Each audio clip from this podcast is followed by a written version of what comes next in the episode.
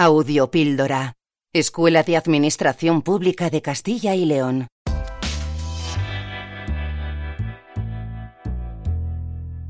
Gobierno abierto. De la teoría a la práctica. Datos abiertos. Hola, bienvenida o bienvenido al podcast Gobierno abierto de la teoría a la práctica. Este breve ciclo de cinco audiopíldoras tiene como finalidad que puedas aprender sobre el gobierno abierto y reconocer una buena práctica dentro de la Junta de Castilla y León. En el episodio anterior aprendimos sobre la rendición de cuentas y conocimos el caso práctico del Pacto para la Recuperación Económica, el Empleo y la Cohesión Social de Castilla y León. En este podcast conoceremos qué son los datos abiertos y para qué pueden servir a la ciudadanía.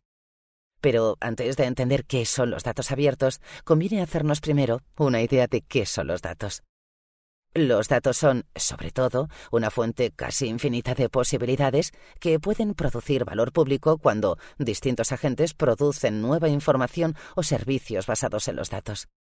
Cuando una administración pública abre los datos, al amparo de la Ley 37-2007 sobre reutilización de la información del sector público, está practicando una transparencia aumentada, ya que permite que terceras partes procesen la información y creen sus propios análisis a partir de información veraz y contrastada.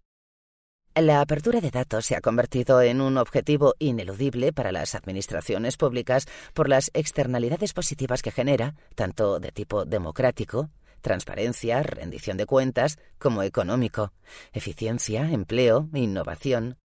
Los datos abiertos posibilitan un tipo de transparencia colaborativa que otorga a la ciudadanía la posibilidad de procesarlos y así añadir valor.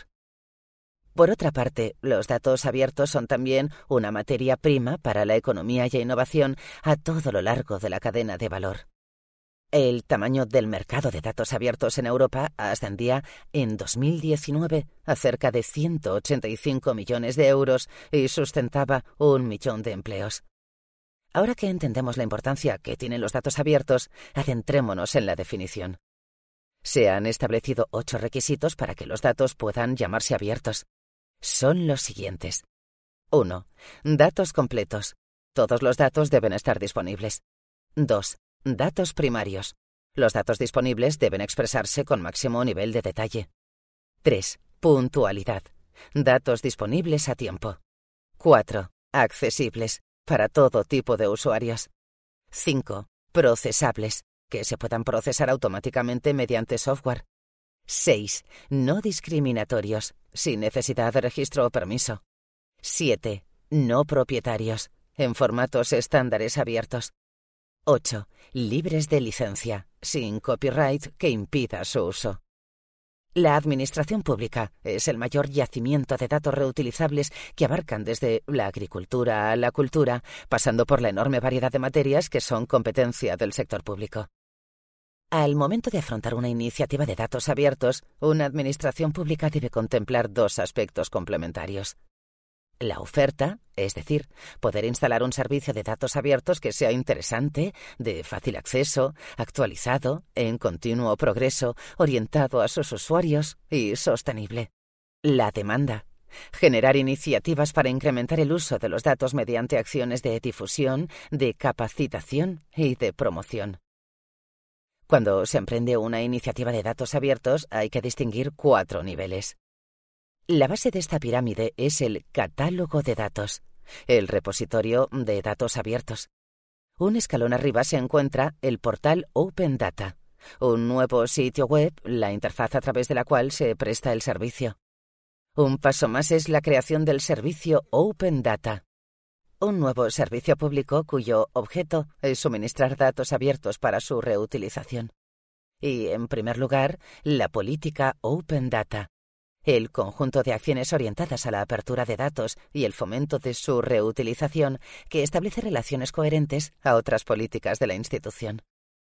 El avance de una política de apertura de los datos y de fomento de su reutilización puede ser visto como un camino que comienza en el interior de la institución y va avanzando hacia sus destinatarios finales, teniendo siempre en cuenta la doble finalidad de los datos públicos, más democracia y mejor economía. Los pasos a dar en este recorrido son Datos compartidos en el origen. Dar valor interno a los datos. Datos abiertos. Hacer disponible los datos en el portal Open Data. Datos interoperables. Armonizar los datos y su manera de representarlos. Datos reutilizables. Dar contexto a los datos y comprometerse con su calidad, persistencia y accesibilidad. Sociedad reutilizadora. Promover activamente la reutilización.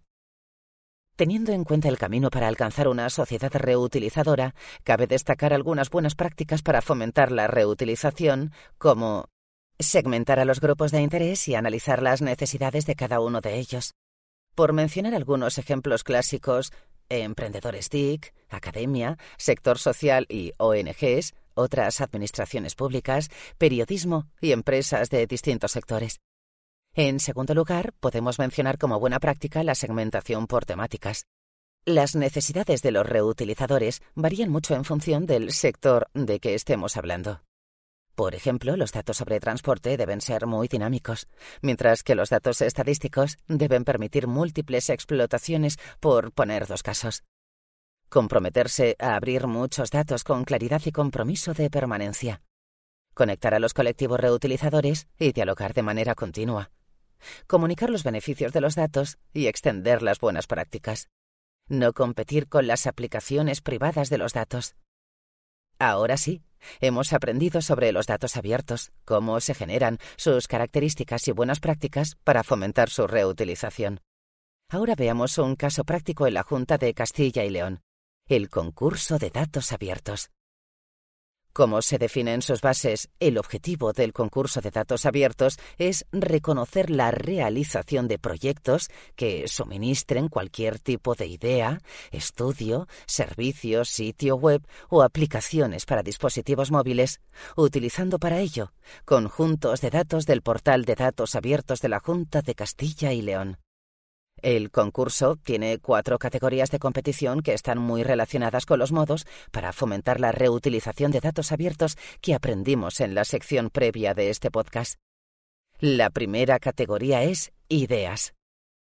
Destaca proyectos que describan una idea para crear estudios, servicios, sitios web o aplicaciones para dispositivos móviles que utilicen conjuntos de datos del portal de datos abiertos de la Junta de Castilla y León. La segunda categoría es productos y servicios. Categoría pensada para destacar a proyectos que proporcionen estudios, servicios, sitios web o aplicaciones para dispositivos móviles que utilicen conjuntos de datos del portal de datos abiertos de la Junta de Castilla y León y que estén accesibles para toda la ciudadanía vía web mediante una URL. La tercera categoría está relacionada con la educación y su nombre es recurso didáctico para fomentar la creación de recursos didácticos abiertos, publicados con licencias Creative Commons, nuevos e innovadores, usando conjuntos de datos del portal de datos abiertos de la Junta de Castilla y León que sirvan de apoyo a la enseñanza en el aula. Y, finalmente, la cuarta categoría de premiaciones para el periodismo de datos, cuyo objetivo es distinguir a piezas periodísticas publicadas o actualizadas de forma relevante en cualquier soporte, escrito o audiovisual, que utilicen conjuntos de datos del portal de datos abiertos de la Junta de Castilla y León. El concurso va a comenzar su sexta convocatoria durante el año 2022, pero vale la pena que hagamos un recorrido entre las iniciativas ganadoras de las ediciones pasadas, donde podemos destacar en la quinta edición en la categoría Periodismo de datos al Mapa COVID-19, consulta cuántos casos de coronavirus hay y cómo está la ocupación de tu hospital, presentado por la Asociación Maldita contra la Desinformación. En la cuarta edición del concurso, el primer premio en la categoría de ideas fue para Castilla y León en remoto, el buscador de la población ideal para los profesionales que trabajan en remoto y desean trasladarse a un lugar que les ayude a satisfacer sus deseos de cambio de estilo de vida. En la tercera edición, el premio en la categoría de productos y servicios fue para Juega Castilla y León, una app de trivia para jugar y aprender sobre los pueblos de Castilla y León. En la segunda edición, el premio a Mejor Aplicación Web, Desarrollo Tecnológico, Trabajo de Periodismo de Datos, Informe o Estudio fue para el proyecto Conquista Castilla y León. Se trató de una web con diseño adaptativo, consistente en un juego multijugador, cuyo objetivo es conquistar el mayor número de municipios de Castilla y León. Y, finalmente, en la primera edición, el ganador del premio a la mejor aplicación para dispositivos móviles fue para el proyecto APCIL, Alergia al Polen Castilla y León. Las iniciativas que acabamos de compartir son solo algunas de todas las que se presentaron al concurso a lo largo de los años. Pero puedes encontrar más sobre buenas prácticas premiadas y distinguidas en www.gobiernoabierto.jcil.es en la sección de Datos Abiertos. Acabas de escuchar Gobierno Abierto de la teoría a la práctica, episodio sobre los datos abiertos. Nos volvemos a encontrar en el próximo podcast donde explicaremos qué es la participación ciudadana.